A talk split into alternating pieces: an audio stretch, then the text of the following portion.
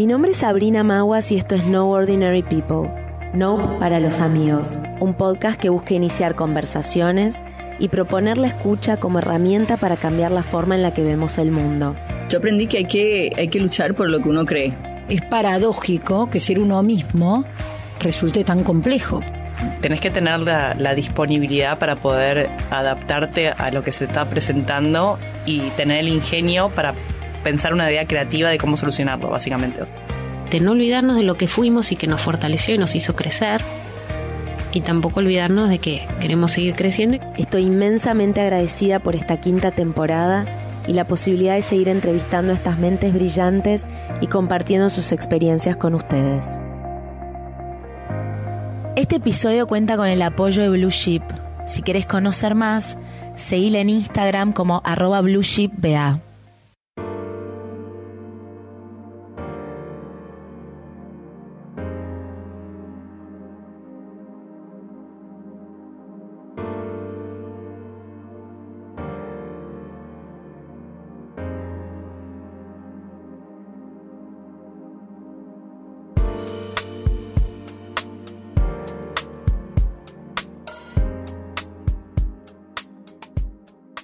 En este lunes de octubre, mes de la toma de conciencia de la lucha contra el cáncer de mama, tengo el privilegio de volver a hablar con Vivi Rosas. El año pasado, en la temporada 4 de No Ordinary People, Vivi nos compartió su historia con valentía, compasión y una enorme y admirable cuota de humor. En esta oportunidad nos sentamos a hablar de las cosas que no hablamos en esa ocasión, especialmente acerca del recorrido y camino de sanación, las terapias holísticas y las miles de preguntas y repreguntas que una se hace en el camino. Hola Vivi, qué privilegio tenerte de nuevo, un placer enorme. Hola Sabri, para mí también, y la verdad que nada, poder charlar con vos, bueno, nada, es espectacular, como siempre. No, charlamos mucho, pero charlar acá, además, eh, creo que le hacemos bien a muchas más personas que a nosotras dos, con lo cual Re. es algo recontra creo que disfrutable para nosotras y para las que escuchan y los espero también. Por supuesto, justo la otra vez me pasó que, bueno, te contaba un poco en el mensaje que una mamá del cole me manda un audio y me dice, che, me pasó algo re loco. Una amiga que tengo de otro lado, nada que ver, me dice, este es el podcast de la mamá de tu cole que habló no sé qué y reenvía el capítulo de, de la temporada 4 y fue como, uh, wow, las dimensiones que toma esto, ¿no? También y cómo, eso que hablábamos, cómo podés ayudar a otros a través de contar una experiencia. Es que sí, creo que cuando empezó No era algo que lo hacía por mí, por el privilegio mío de compartir estas charlas con gente que admiro, con mujeres que admiro, y se fue transformando por fortuna, porque claramente lo que me pasa a mí nos pasa a todas, que compartir está buenísimo, que cuando uno abre el espectro eh, solo se enriquece y que también al mismo tiempo lo que le pasa a otra también le pasó a uno, ¿no? Y entonces, eh, pero por ahí la manera de reaccionar no fue la misma, por ahí no pasó exactamente igual, pero, pero la sensación de enriquecerse y de sentir que uno conoce un poco más al otro y que se conoce un poco más a, a una misma eh, es la que va. Así que gracias por estar acá y darnos de nuevo la oportunidad de profundizar en esto. Cuando me mandaste el mensaje me dijiste, quedaron cosas en el tintero que ya lo sabíamos. este, y claramente cada octubre que vos quieras venir, acá vamos a estar esperándote para, para seguir ahondando, porque me parece que tenés cosas para contar de, de, lo que pasó y de lo que te sigue pasando. Sí, súper. La verdad que la vez pasada nos centramos mucho también en cómo fue el diagnóstico, cómo fue ese recorrido, enterarse, ¿no? Y todo lo que tiene que ver con el transcurrir de la enfermedad, que sin duda es algo muy fuerte, pero también eh, que nadie habla de lo que pasa post enfermedad, ¿no? Que los que la transitamos, cualquier tipo de enfermedad en realidad, es como bastante heavy porque empezás a estar bien, empezás a estar mejor, empezás a continuar como con tu vida, retomar tu rutina y demás, y para todo el mundo, bueno, tú, tú, tú, tú, tú, ya pasó. Y en el fondo uno se hace un montón de planteos, de preguntas, volver a tu rutina, tipo, ¿es esta la rutina que quiero tener? ¿Es de esta manera como me lo quiero tomar? ¿Cuáles son los espacios que voy a recuperar? ¿Cuáles son los espacios que no voy a resignar?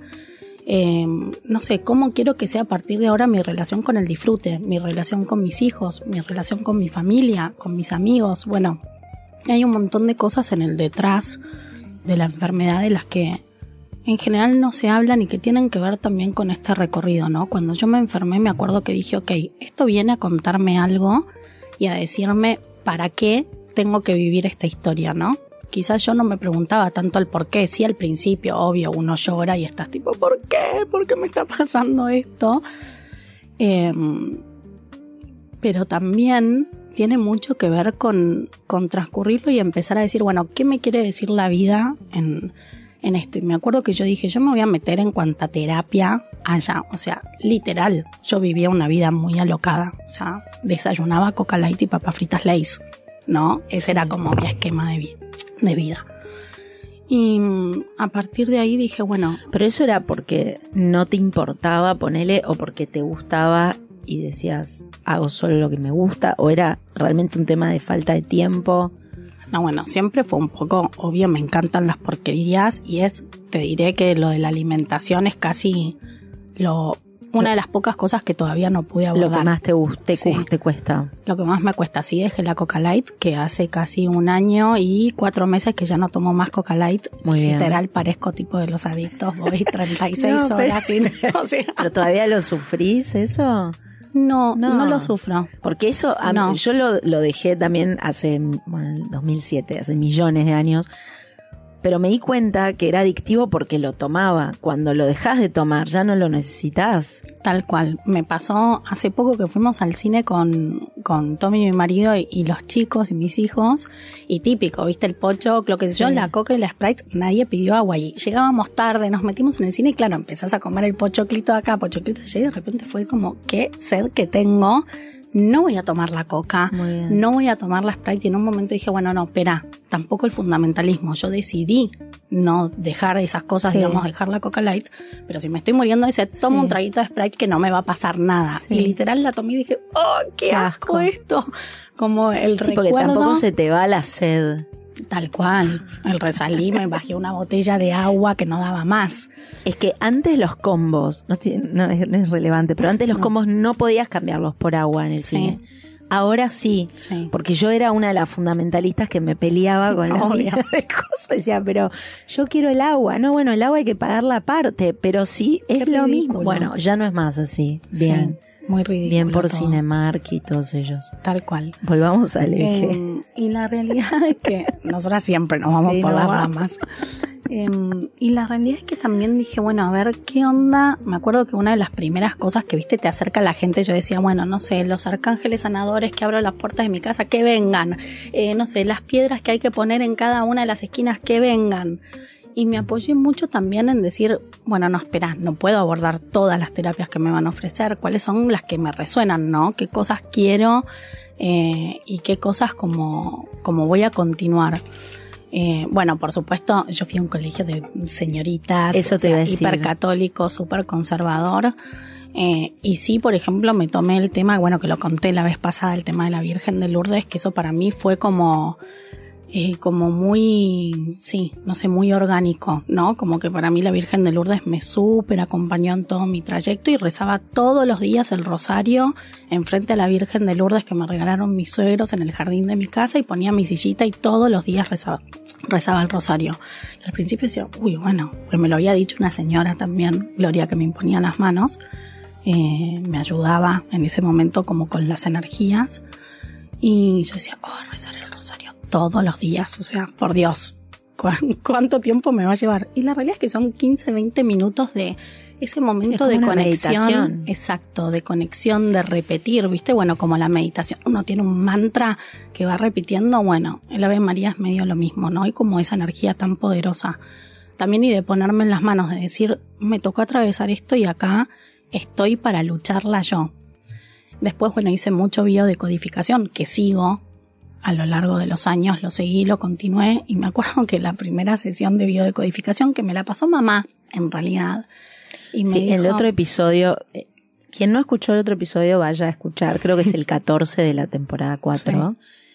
Tu mamá es una gran astróloga, mega consagradísima, renombrada, Sí, que también ahí ah, creo que habíamos hablado un poco sí. de cómo a ella, cómo, Sí, cómo como le pegó, cómo le impactó, que ella después te decía no lo vi o lo vi o andás a ver también. Sí, que me decían, no, pero esto Claro. es una cosita de control chiquita, no pasa nada. Y yo me acuerdo que a los meses le dije, mamá, o sea, Acá no era una cosa chiquita de control, ¿entendés? O sea, vieji, a ver, reveamos un poquito este tema porque acá algo pasó. Bueno, pero también como Y- cuando los padres son médicos, ponele, que Sí. eh, no atienden a sus propios hijos, ¿no? Y derivan. Tu mamá acá claramente en un momento era como, bueno, no podía avanzar con eso. No. Y ella fue la que te pasó lo de la bio. Y ella me dijo, mira, tengo una chica que conozco hace muchos años que hace biodecodificación, si querés yo lo puedo hacer por vos, pero sería interesante que lo hagas vos. Y dije, bueno, ok, lo hago, me meto a fondo. La conocí a Caro, eh, que es lo más, Mendoza Paz, que es genia total. Y me acuerdo que en la primera sesión me dice, bueno, tráete eh, unos pañuelitos, un vaso de agua. Y de repente estábamos ahí y me dice, espera, espera, ¿tenés un palo cerca? Y miro así y veo un palo de hockey. Dice, Porque agárralo. todo esa era por, por Zoom. Todo era por Zoom, plena pandemia. Y me dice, agarra el palo de hockey. Bueno, y entonces empezamos a hacer todo un ejercicio de visualización, de volver al lugar en el que te dieron el diagnóstico. Sí. Y vos te vas a parar y le vas a decir al médico que vos sos la que toma las riendas de esta enfermedad, que él está ahí como un instrumento más para ayudarte a curar, pero que vos sos la que tiene el poder para curarse, vos sos la que tiene la capacidad de curarse y que vas a trabajar con todas tus energías para curarte y agarrar el palo y lo decís, y yo en mis adentros, o sea, uno tiene que tener la mente muy abierta para esos momentos. Yo decía, estoy encerrada en el cuarto de mi casa con un almohadón abrazándolo, como que uno se abraza a uno mismo, ¿no? Un palo de hockey moviéndolo y decía, ¿qué hago? O sea, si cualquiera de las personas que medianamente me conocen estarían diciendo, pero se volvió loca, además de tener realmente cáncer, tiene una enfermedad mental porque esta disparó. Eh, pero la realidad es que, mm, bueno, yo siempre hice terapia, ¿no? Desde los siete años que hago terapia, así que te diré que tengo un recorrido extenso. Pero cada sesión de biodecodificación era como mil años de terapia. ¿En O serio? Porque caían- Y porque creo que son como muchas fichas que te van cayendo, ¿no? En ese momento, en el momento en que estás trabajando y diciendo, en definitiva, es uno el que le pone esa energía, ¿no? yo no hice nunca biodecodificación. Vos lo que haces es como todo en cada sesión volvés como a unas Sí, a un- distintos momentos. momentos de tu vida en el pasado. Exacto, o en el pasado o en el presente y también te vas hasta el futuro, Ajá. digamos, o sea, en decir, esta es la Bibi del mañana, ¿qué quieres La regalarle? La visualizás, ¿qué quieres regalarle a la Bibi de hoy, no? Si tuvieses que elegir algo de todo el universo, ¿qué elegirías para regalarte? Em, pero sí, sobre todo se trata en realidad de, de todos los patrones neuronales que nosotros tenemos y vamos como forjando a lo largo de nuestra historia y de nuestro linaje también, ¿no? Cómo vienen esos patrones neuronales y a veces se trata de romper con esos patrones o volver como a codificarlos, ¿no? Para entender también qué es lo que venís a trabajar y qué es lo que venís a sanar, ¿no? En este, en este plano y qué cosas hay que trabajar como para evolucionar y, y bueno, irnos al cielo o a donde cada uno cre- crea, ¿no? ¿Qué va? Em, y en ese sentido, no sé, yo me di cuenta, por ejemplo, que tenía que, que trabajar un montón en la relación con mis papás, la relación conmigo misma, la autoexigencia, ¿no? Sobre todo eso, la autoexigencia que aún hoy me pasa que digo, bueno, en definitiva no fue tan grave el tratamiento, ¿no? Podría haber sido mucho peor. ¿En serio decís eso? Sí, y es como que- ¿Ya volviste a hacer la de antes? No. Exacto, y es como que uno dice, no, espera, no, date el lugar para sentir y para entender que eso realmente fue muy heavy lo que pasó en ese momento, ¿no? Eh, no sé, el quedarte sin pelo, el quedarte pelada, que también es como, ay, te quedaste pelada, ¿cómo fue? No sé, el otro día hablando con una amiga me decía, bueno, pero ¿cómo fue el tema del pelo, quedarte sin pelo? Eh, no sé, yo no sé si en ese momento me pareció tan heavy, ¿no? Hay como todo un mito alrededor del pelo Vos para la tenés mujer. una entereza eh, admirable y lo que decía al principio en la intro, como un sentido del humor que creo que te debe haber ayudado mucho a vos y a los que estaban alrededor tuyo, porque cuando hay alguien Sí. que lo, lo trata con liviandad y ayuda un poco a que, a que sea más fresco todo lo que está pasando, bueno, es como más transitable para todos y poder también Sí, hacerte chistes sí. a vos, pues sabes que los vas a recibir bien y que es una manera de poder transitar cualquier espacio con más liviandad. Sin duda, Pero una eso vez. no quiere decir que no haya sido heavy, contame. No, no, obvio, una vez en, en el alemán que llego a hacerme unos estudios, que sé yo, ya, viste, noviembre, o sea, calor. Yo Calor. me había hecho la peluca de mi propio pelo, que me la, me la regaló mi hermano, que vivía afuera y era como su manera también de ayudar. Que me acuerdo del chiste entre mis amigas, era, pero vi, o sea, pudiendo elegir entre tantas cosas, ¿realmente vas a elegir la peluca de tu propio pelo? O sea, literal. Yo decía, qué guachas que son, ¿cómo me pueden estar diciendo esto en este momento? Pero la realidad que es eso, la cuota de humor Obvio. es súper importante. Y estaba en el alemán, y bueno, obviamente fui sin la peluca, el calor que hacía noviembre en Buenos Aires, ¿Usás Y algún llegó- pañuelo o no? ¿Ibas nada, ahí. pelada por el mundo tipo rodilla, ubicás, bien calva, feliz, y me sentía como re Fresca. empoderada por la calle, exacto, como que la gente te mira como, ¡Ah! qué horror, viste, cruzando Pueyrredón, como la mirada de la gente, y yo tipo, estoy bárbara. Hola, saludaba, iba, venía, re bien, claro, como que me parecía tipo espectacular. Y la chica que me da el, el ticket para el turno me dice, pasa que tenés prioridad. Y la miro y le digo, pero me hubiesen avisado, hace como 3, 4 meses que vengo con la peluca. O sea, no, no sabía que tenía prioridad por estar pelada, genial. O sea, era como, se mataba de risa la chica. Viste que es como que genera mucha incomodidad. El que está enfermo no sabe, tipo, pero ¿cómo reacciono ante esto que me dicen? Eh, nada, nada, Ahora, muy gracioso. esas, esas, todas esas terapias que vos decís, obvio, la gente te va acercando, te manda un libro, te dice yo conozco un sanador en no sé dónde, o no sé qué. ¿Cómo fue en ese proceso para vos?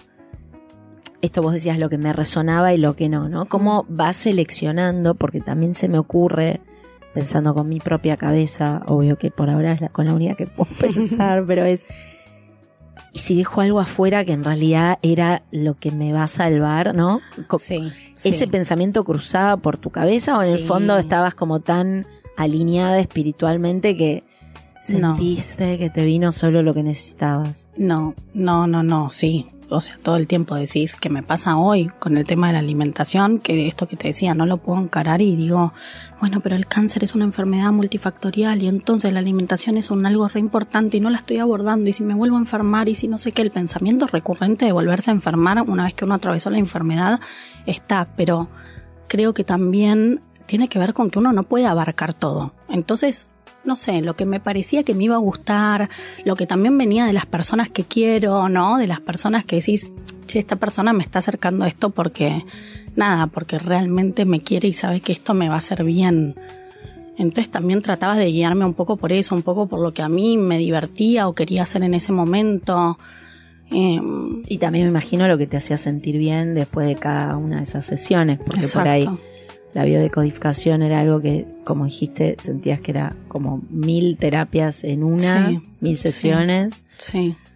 Lo de eh, Lo de Gloria que de iba. Gloria. Gloria que iba todos los viernes a la mañana y Ahora Gloria dejaste y, y la bio la seguís. Gloria dejé y la vida la sigo, pero también porque uno retoma su rutina y es como, viste, en el momento de estar enfermo haces un paréntesis. Listo, bueno, paro con todo. Hoy lo urgente es sanar, curarme, recuperarme. Te ocupas de eso. Y te ocupas de eso. Después uno empieza a volver a su rutina y empieza con esto que decía al principio, ¿no? ¿Cómo es? ¿Cómo quiero recuperar esa rutina? ¿Qué cosas voy a priorizar? ¿Qué cosas no? Yo la verdad es que soy reacelerada, vivo con mucha pasión cada una de las cosas que hago y eso no iba a cambiar por más de que estuve enferma, ¿no? Yo cuando me meto en algo me meto a fondo. Bueno, esto me metí a fondo en las terapias de sanación, me metí a fondo después cuando volví al trabajo también y tiene que ver un poco con eso, con cómo es uno, que por más de que uno haya estado enfermo en un determinado momento, su esencia tampoco cambia. O sea, se, no sé, a mí no me pasó de decir, dejo todo, me pongo el chiringuito en la playa y vivo del amor, la casa y la pesca. No, o sea, no me pasó.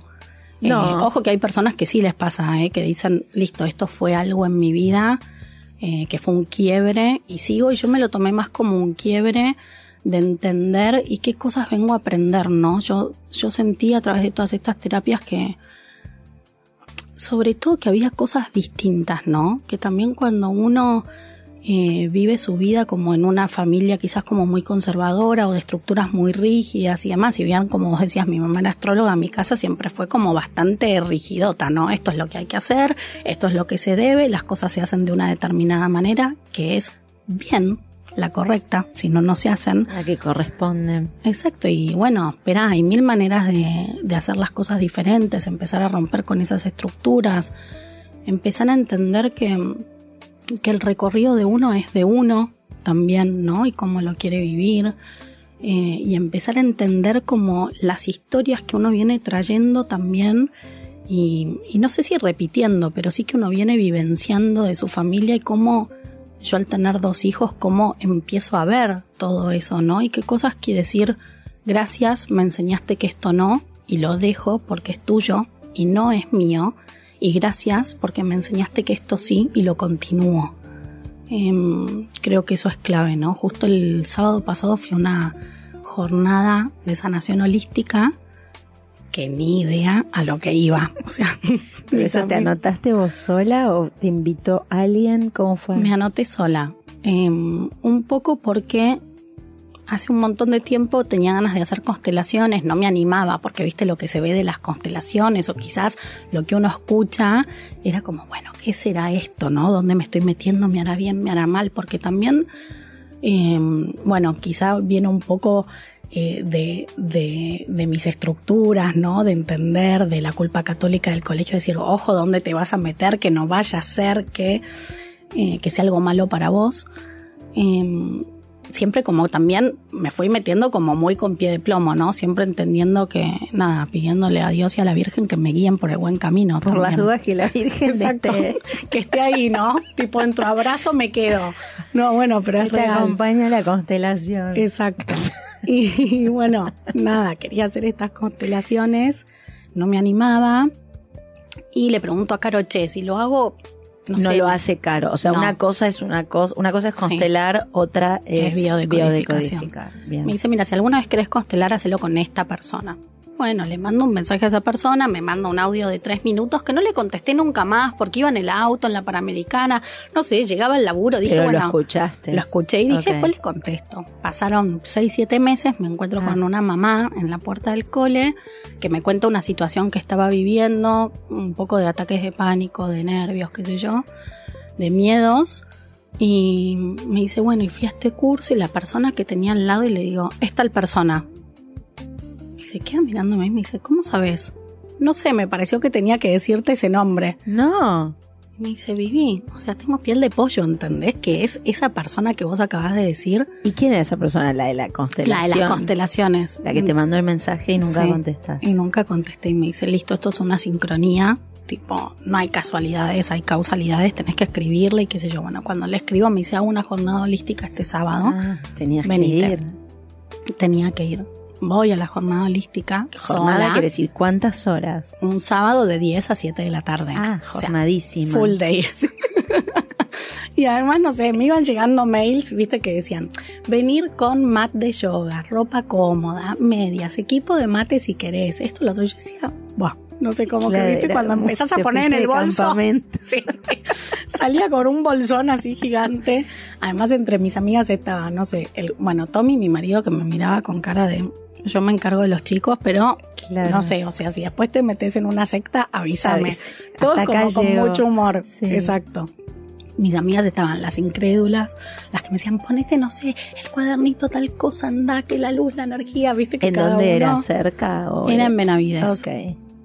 Y bueno, nada, fuimos y yo quería, como yo tenía muy en claro que quería trabajar mi relación con Manu, mi hija de 7 años, eh, como, ¿no? Como trabajar todo esto que tiene que ver con qué cosas le quiero dar, ¿no? A ella, como una educación como mucho más consciente, independiente desde el amor y desde los sentimientos y desde cómo decírselo, que bueno, evidentemente no me viene saliendo muy bien, ¿no? Por eso yo quería como trabajarlo. Y bueno, llegamos al lugar que, bueno, espectacular. ¿Llegaste? Sí, llegué a la jornada, toda gente que yo ni es que conocía. llegamos. ¿Fuiste sola? No, fui sola, bueno, sí, Claro. llegamos porque todos los que iban llegando energías. y las 21 personas que fuimos. No, muy gracioso que no, no conocía a nadie y me fueron pasando cosas muy locas, ¿viste? Del tipo, eh, no sé, bueno, esto, primero nos pusimos todos en círculo, que te saludan y demás. Lideraba esta señora, Sí. esta mujer. lideraba esta mujer. Y, y nada, bueno, viste, nos empezamos como a saludar, que si yo, una persona te decía una palabra y la primera persona que me dice una palabra me dice bienestar. Está bien, que te podría haber dicho cualquier otra cosa, paz, amor, alegría, cualquier cosa y me dice bienestar. Y fue como, ok, me quedo con esta palabra para todo el día, ¿no? También. ¿Y vos qué palabra dijiste? Ay, no me acuerdo, no me acuerdo. No digas eso porque el que le tocó está pensando que fue clave como el que te tocó a vos bien esta. Pero no me acuerdo, sinceramente. Bueno, Algo le habré dicho que espero que, le haya marcó la vida a otro, pero a que vos le- ni idea. exacto, que le haya resonado, porque yo la verdad que no me acuerdo. Em, y después eran todas, coste- o sea, bueno, hubo un montón de cosas, ¿no? De, de talleres, de meditaciones, de pensar, de anotar en cuadernos, de hojas que nos daban con preguntas, repreguntas, y después hubo tres constelaciones. Fue muy loco porque las tres constelaciones fueron de relaciones de madres e hijas, que si bien yo no participé como participante de esa constelación, ni nadie me eligió tampoco para representar algo que yo estaba segura que decía, tipo, con mi luz interior alguien me va a elegir, no sucedió. Pero las ¿Cuántas tres, chances había? hubo tres, tres, tres pero, pero constelaciones. en cada constelación, ¿cuántos personajes? había? bueno, no sé, cinco, cuatro, tres. Sí, había posibilidades, pero afuera sí. ahí. Pero mirando eso, digo, qué loco que yo venía como a, A replantearme el laburo que estoy haciendo con Manu y de repente las tres constelaciones eran de madres e hijas, ¿no? Em, ¿Había varones? en un solo varón, Claro. un solo varón. Eh, y fue muy loco porque en la última constelación, que fue algo así como bastante fuerte, la persona que la, bueno, que no es liderar, sino que, bueno, la, la guiaba, Sí. dice, si sienten que, que necesitan entrar, entren, ¿no? Porque era como algo bastante intenso para esa persona. Las 21 personas hicimos turruk y entramos, ¿no? Y eso fue como muy, muy poderoso y ahí fue como que me cayó la ficha de- literal del sana uno, sanan todos, ¿no? Porque quizás esa chica estaba tratando este tema puntual eh, de su relación con sus padres biológicos, pero en el fondo lo que trabaja uno también te repercute, ¿no? Y, y lo trabajan todos. Eh, y tiene que ver con esto también de, de sobre todo de no vivir la vida en automático, ¿no? Creo que a mí eso fue lo que, lo que más me vino a, a traer la enfermedad, ¿no? De decir, che, yo vivía mucho en piloto automático, no me cuestionaba si lo que estaba haciendo lo quería hacer, tenía ganas, lo hacía por el otro, lo hacía por mí, lo hacía porque había que hacerlo, o si realmente yo estaba ahí para hacer eso que, que desde el ser quería hacerlo, ¿no? Eh, y bueno, sobre todo eso, no, no, tratar de no estar en piloto automático, como más ese despertar, que no quiero decir, ay, sí, soy una iluminada y desperté, y no, tengo mil cosas para seguir trabajando, las tenemos todos. Eh, pero bueno, es con el animarse a decir, che, laburo esto. Es que me parece que sería, primero, imposible, conociéndote, eh, que no haya un, un registro, un cambio. Creo que, que le pasaría a cualquiera, pero cuando tomás por ahí recursos personales uno tiene, más puede justamente salir fortalecido y enriquecido de una situación tan difícil como la que viviste. Pero mm, creo que es como vos decís también como una oportunidad, ¿no? Ver, poder ver lo que te pasó como una oportunidad de vos conocerte mejor, de vos Sí. tomar tus propias decisiones, sea de la coca o sea Sí. de cuándo querés estar con tus hijos o qué tipo de relación querés tener con ellos. Sí. Eh, y, y- y me parece como tan eh, sabio, porque esto te pasó siendo tan joven, que en general es como una enfermedad por ahí que sucede mm, de más grande, Sí, es verdad. que, que poder también tener todavía tantos años por delante con ese upgrade, digámoslo así, que hiciste de, de- de vida, de, de- de persona que sos, me parece que es como un privilegio que obviamente no, no quiero ser naif de pensar, o sería, hubiese sido mucho mejor que no te hubieses enfermado, claramente. No sé, también las cosas que nos pasan Pero- por algo nos pasan, ¿no? Eh, si no hubiese sido esa enfermedad, quizás hubiese sido otra cosa, Otra cosa. también, porque lo que creo que lo que nos pasa todo es perfecto, ¿no? En el sentido de que está ahí por algo. Es lo que hacemos con lo que nos pasa, ¿no? No es lo que nos pasa, sino qué hacemos con Tal las cual. cosas que nos pasan. Y creo que a mí la enfermedad vino esto, ¿no? A decirme, che, Vi, no puedes seguir en piloto automático. No puedes seguir viviendo la vida como si fuese una sucesión de hechos continuos, ¿no? Sin respirar, acelerada, viviendo, sino como también siendo mucho más consciente y tomando más las riendas de esa vida, ¿no? De esto, ¿qué quiero hacer? ¿Cómo lo quiero hacer? Eh, ¿Qué tipo? Y obviamente, ¿qué es lo que yo un poco digo? Los pensamientos de miedo, los pensamientos negativos sobre todo, los pensamientos de decir no puedo o, no doy más o no sé, qué días de depresión que cualquier persona puede tener, eh, siempre están ahí dando vueltas, ¿no? Como viniendo a decirnos, che, yo me voy a apoderar de vos. Y esto es casi como el proceso de una persona adicta de decir, no, tú, este pensamiento cancelo, cancelo, cancelo, no entra a mi mente. Entra este otro pensamiento que es el de decir tipo, vamos, yo puedo, esta es mi decisión, yo quiero esto, quiero modificarlo, ¿no? Porque sin duda todos venimos con muchos patrones que vienen, ¿no? Desde de cosas aprendidas de nuestro linaje, de, de, Cuando de lo que de nuestro vimos. linaje, que ya lo repetiste otras veces, eso es algo que viste en. No, en, En- en- ¿Cómo sí, se llama? En, en biodecodificación. en biodecodificación y habla como de generaciones anteriores Sí. que vos por ahí ni conociste Sí, y que sin Sí. embargo de alguna manera te dejó ahí como están ahí, es Están como ahí. nuestro árbol genealógico, Ok. tiene un montón de información de las personas que formaron parte de nuestra familia eh, a través de códigos, ¿no? De esto habla justamente la biodecodificación. Y son cosas que por ahí son imperceptibles, o sea, vos ni las re- hubieses registrado si no hubieses hecho ese ejercicio. No, son cosas que creo que Sí. todos sabemos más o menos y a medida que también lo que hace la biodecodificación es como la pregunta no constante a, a- a nuestros padres, a nuestros antepasados, también entender de dónde vino. Eh, me acuerdo que en, que en una en una sesión de biodecodificación eh, fue algo así como muy fuerte. Empecé a sentir como que el cuerpo, viste, el cuerpo como duro, como que se me cerraba, como que necesitaba, eh, no sé, como, como cubrirme, protegerme, ¿no? Me acuerdo que Caro me dijo, ¿querés seguir? Y yo dije, sí, sí, quiero seguir. ¿Siguieron siendo virtuales o ahora son presenciales? Y algunas virtuales Ah, y otras ok. presenciales, depende un poco de la agenda de las dos. Y, y era como una situación de mucha violencia, ¿viste? Entonces, a los días le pregunto a mamá, che, ma, ¿vos sabés si a tal persona de la familia le pasó esto? Y mamá me mira y se queda callada unos segundos y me dice, a esa persona que preguntaste no, pero a esta otra sí. Y fue como, uff, listo, entendí un montón de cosas. De por qué a veces tengo estas reacciones desmedidas, o de por qué a veces tomo este camino, o de por qué no. Ahí te va cayendo la ficha de qué es lo que, que sentís que tenés que trabajar y de dónde te viene, ¿no?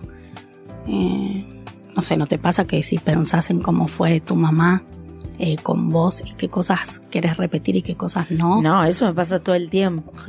Bueno, Lo que, lo que yo todavía tampoco me animé es hacer la biodecodificación y tampoco la constelación, creo que me, me vendría bárbaro, Mm.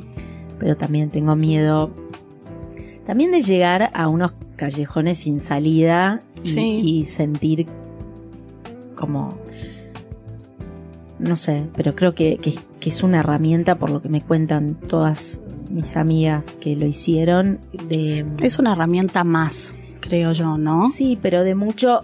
Es que la diferencia con ponele el approach de la alimentación Sí. es que vos estás como más en control de eso y vos decís, bueno, yo decido qué le pongo a mi cuerpo. na, na, na. Acá es como que abrís una ventana de algo que vos sos como una mini parte de todo, como una cosa mucho más grande. Y eso, animarse como a, a pispear y después ver cómo eso repercute en tu cuerpo, porque cada una de esas escenas, como vos la describís, Sí. o sea, sentís, eh, en- ¿no? En Sí. lo que es como físico también, no es solo, bueno, los ojos los tenés cerrados en esos momentos, no. Eh, ahí sí, a veces sí, Sí. sí, porque es como visualizar, ¿no?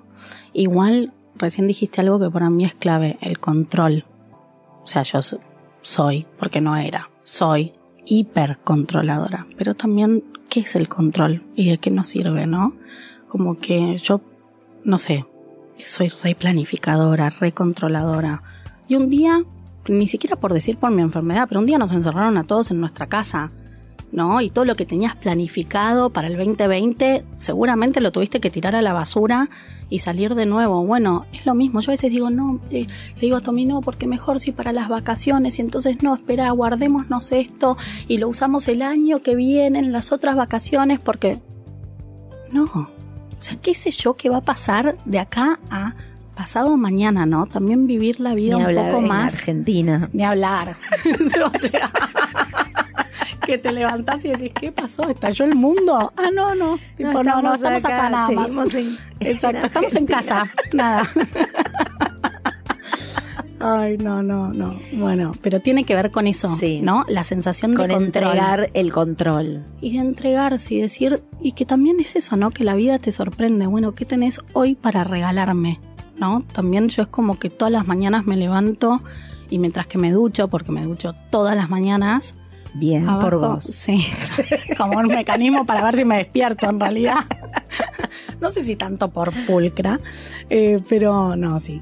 Eh, pero todas las mañanas es gracias, gracias, gracias. Gracias porque respiro un día más, gracias porque estoy viva, gracias porque y si te empezás a contar y pensar cuáles son las cosas por las que agradeces, ninguna tiene que ver ni con lo material, ni con las cuestiones del control, ni, ¿no? Como que todas son cosas de esto. Gracias porque respiro un día más, gracias porque estoy sana, porque soy sana, eh, más que estoy, soy sana. También, ¿no? El efecto que tienen las palabras y las cosas que decimos, ¿no? Estar es como como un sí como una situación y ser es como Es más concreto, permanente. ¿no? permanente soy sana E- esas cosas las fuiste incluyendo a raíz de lo que Sí. Aprendiste mientras, va, cuando empezaste con todas estas terapias. sí ¿Qué otras cosas sentís que vas a seguir llevando con vos porque te hacen bien y las descubriste a través de la enfermedad? El disfrute, que te diré que es la más difícil. Eh, siempre me costó un montón disfrutar, pero entendí a través de la enfermedad que no disfrutaba porque quería que todo fuese perfecto y entender que las cosas no existen perfectas, las cosas son, ¿no? Como tienen que ser. Eh, no sé, por ejemplo, por poner un ejemplo de lo cotidiano, venían mis amigas a comer y decían, ay no, pero la comida estuvo un poquito fría, ay no, pero el mantel se ma- está manchado, no hay que sacar el mantel. Como que todos los detalles de la Mirando, perfección. claro, lo, Lo negativo en vez de decir, che, pero ¿qué es lo importante? Que nos juntamos todas acá y estamos todas bien y vamos a, ¿no? Y eso, revalorizar y recuperar el disfrute, creo que es algo que me encantaría que, que permanezca a lo largo de mi vida. Ojo que todavía no sé si lo logro, ¿no? Es un, sí, sí, es un día a día. es un día a día. Minuto a minuto. Exacto, pero decir, che, qué lindo estar acá, ¿no? En este momento. Qué linda que es la vida hoy, así como es. ¿Cómo va a ser mañana? No lo sé, pero hoy, qué lindo este momento. Sí, ahí tenés las dos cosas, ¿no? Ser como muy, mucho más mindful, como de estar presente en el momento presente y además disfrutarlo. Porque a veces Sí. uno está represente en esto, en ver lo que no está bien, a dónde pones la mirada, ¿no? Y cómo haces, y cómo eso repercute en, en uno. Ahora, ¿la astrología se va un poco a la mierda con eso o no?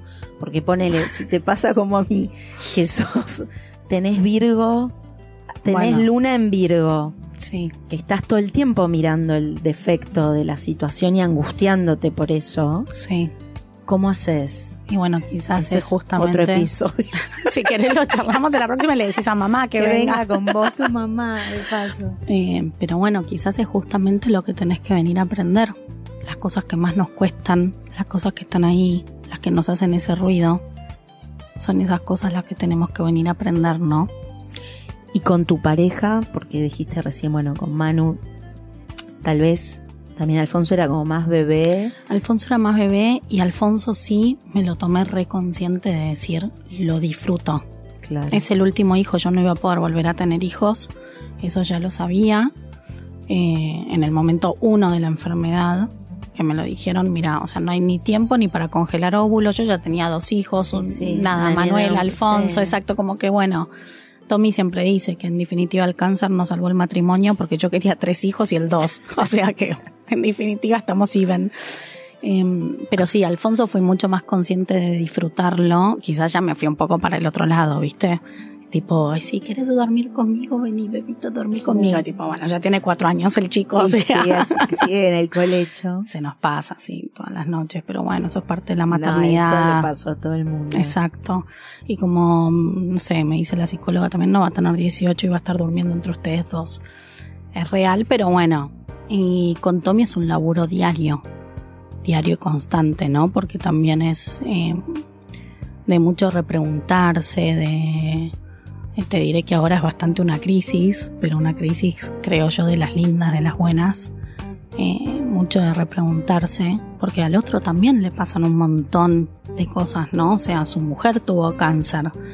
Eh, porque vos decís, bueno, pero esto me pasa a mí, no le pasa a él, pero no, bullshit, le pasó a él también. Claro, en distinta Em, medida le pasó a él también. Y les pasó a Exacto. los chicos, y Sí, les pasó a, y nos a tu pasó mamá, a nosotros. y les pasó a ustedes. Exacto. Manu, por ejemplo, está todo el tema, tiempo con el tema del pelo. Mamá, quiero que te alices el pelo. Mamá, quiero que... No sé si me gustan tanto los rulos. Mamá, qué largo tenés el pelo. Mamá, qué divino el pelo. Mamá, el pelo, el pelo, el pelo. ¿Viste? Llega un momento que sí, tipo, tendré que ir a la peluquería, que esta chica qué señales me está dando. Eh, pero bueno, es como... Sí, ahí vos vas viendo también cuánto impactó, por justo hablabas de eso antes, ¿no? De, Sí, de, bueno, vos te sen- lograste sentirte empoderada sin pelo, pero qué impacto tuvo eso en ella o en los demás y tampoco te podés hacer cargo. También no, hacerse cargo en el sentido de, bueno, obviamente le afectó, te estás haciendo cargo Sí. porque estás buscando encontrar la manera de ayudarla a procesar. Pero bueno, te pasó a vos, por efecto transitivo, de carácter transitivo, les pasó Sí. a todos los que te rodean y te aman, y cuanto más cerca, más les pasó. Pero tampoco puedes ser vos, me parece, la responsable de solucionar no, cada issue, arrancar a ella su propia terapia. exacto. ¿Qué es lo que yo digo? En definitiva, yo fui a la, la terapia de los siete Sí, años. Por eso, Bueno, mami. pagaré un montón de psicoanálisis, un montón de no sé, ¿querés hacer biodecodificación? Vamos, te llevo también, no sé, como que, ¿no? Bueno, pero esa apertura mental le va a hacer bien, pero mucho más que eso no le puedes ofrecer. O sea, No. ya es un montón. Llevarla y apoyarla y después... eh, Sí, Me quedé pensando, porque me acuerdo que después me habían preguntado también después de tu, de tu episodio el año pasado, vos habías contado que habías arrancado una terapia específica en el sanatorio, en el, en, en- Sí. en el alemán, que era músico, era, no sé, terapia, no sé si era Sí. psicoanálisis, pero específicamente Sí, para psiconcología. pacientes, psiconcología. sí, sigo Eso, con Bernie. seguís sigo, con esa-. Sí, sigo con Bernie. Pero eso es normal, o sea, está bien, es como parte del tratamiento. En realidad, vos decidiste que querías seguir porque te hace bien. Yo decidí que quería seguir porque me hace bien, es como mi terapia de todos los martes, es media hora. Pero eso Eh, es a- además de tu otra terapia o ahora esa es tu terapia. No, esa es mi terapia hoy. Media hora, qué bien. Sí, es un placer. Porque es como justo, ¿viste? También. como vine a decir esto y no hay repregunta, me voy, cortamos Chao. acá. Te lo escupo y me voy. no me dejes picando nada. Eh, no. Está buenísimo. Es, es, eso me lo había recomendado Carlos Vaz, mi oncólogo, eh, entre otras un montón de cosas. Y, y la realidad es que estuvo buenísimo porque es como eso es ella es la jefa de psicología de la parte oncológica Del alemán. sí del alemán y está buenísimo porque sí me- me ayuda un montón no es distinto también ella tiene otros pacientes oncológicos también entonces aborda los temas desde otro lugar está como muy preparada para eso Sí, me Sí. imagino que es como una persona que por lo menos te puede dar respuestas a esas preguntas tan específicas que Sí. debe tener. No, y también como el duelo de ya estar sana y no estar- tener más enfermedad, ¿no? Un montón de cosas que le pasan a los pacientes oncológicos que no tienen que ver solo o, o esto, ¿no? Tipo, ay, bueno, terminé el tratamiento, que supuestamente es un momento de felicidad, pero estás como media, mmm, terminé el tratamiento, ¿y ahora qué? Bueno, ella al trabajar con un montón de pacientes oncológicos te ayuda desde ese lugar, ¿no? Eh, Claro, porque era lo que ocupaba casi el 90% de tu, De tu vida, vida. y de repente no está más. Sí, Pero es por algo bueno, obvio. sí, obvio. Pero ese miedo a volver. en los miedos a volver a estar enferma. No sé, a mí particularmente me pasó Yo también. igual decía el miedo a volver a la vida normal. Sí, también. Ok. Re, que es el duelo de la enfermedad. Sí, el miedo a volver a la vida normal y el miedo a volver a estar enferma. A mí también me pasó que, bueno, a mí me dejaron en menopausia, eh, que es un tema también del que las mujeres hablamos muy poco. Muy poco. y que estaría buenísimo hablar más porque a mí me pasó que me encontré a los 37 años en ese momento eh, terminando un tratamiento oncológico sabiendo que me quedaba en menopausia con mis hijos medianamente más grandes pensando que iba a estar de fin de semana en fin de semana con la tanga en el bolsito saliendo con mi marido de hotelito en hotelito y de repente tuc o sea ¿qué pasó acá? y me acuerdo que un médico en una consulta me dijo, bueno, yo si querés te puedo recomendar unos geles que usamos con mi mujer. Y yo lo miraba Ah, y decía, señor, usted tiene 70 años, entiende que yo tengo 37 y que pensé que iba a estar de fiesta en fiesta, no me interesa ni, qué gel usa usted con su que- mujer a los 70 años. Yo quiero no estar menopáusica. O sea, punto final.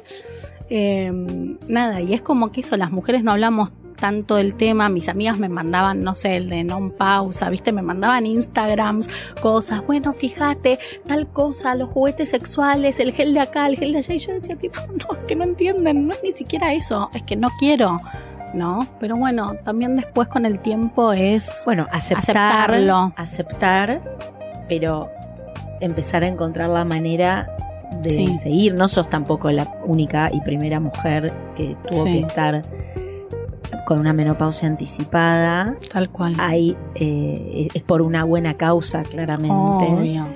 Y encontraste, Obvio. estás encontrándole la vuelta. ¿Tenés algún mensaje de optimismo desde ese Mm, lugar? Todavía yo podría decir que no, chicas, quizás en el próximo episodio de octubre del año que viene traigo la valija, viste el kit, tipo y voy sacando este me sirvió para no, Los Pero- reviews. pero todavía no lo encontré mucho, de a poco, de a poco, de a poco, pero esto es lindo también, ¿no? El decir, bueno, ya sané y cuál es mi preocupación, la menopausia. Nada, dif- el disfrute. Bueno, por Eh, eso no, claro, pero digo que, que tu, que tu mayor Sí, preocupación sí. sea algo que sabes que lo vas a poder sortear, ¿no? Como esto, la boludez de decir, che, ¿de qué hablan? No, no, no hablemos de esto porque es una boludez y Vivi está enferma. No sé qué. Claro. Cuéntenme, o sea, la- uno vive de las boludeces, de la vida, del día a Gracias día. a del- Dios por las boludeces. Exacto, ¿no? Y también es eso, bueno, el duelo de la enfermedad es eso también, como recuperar que las decir, che, esta es mi preocupación Sí, y está liviandades, o, bueno, no son liviandades, pero también eso, que va cambiando el foco.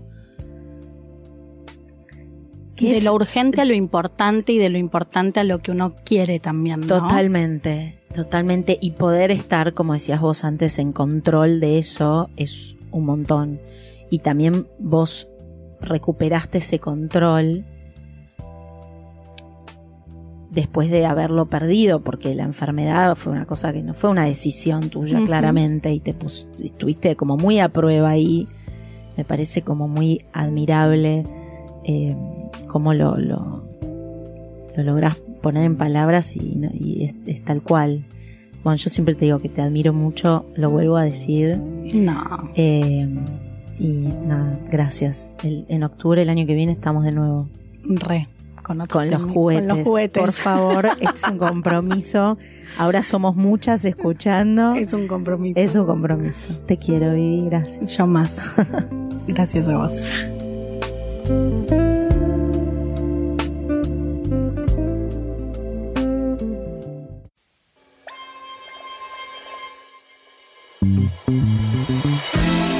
Si te gustó el episodio de hoy, por favor suscríbete en Apple Podcast o Spotify o en donde sea que escuches tus podcasts.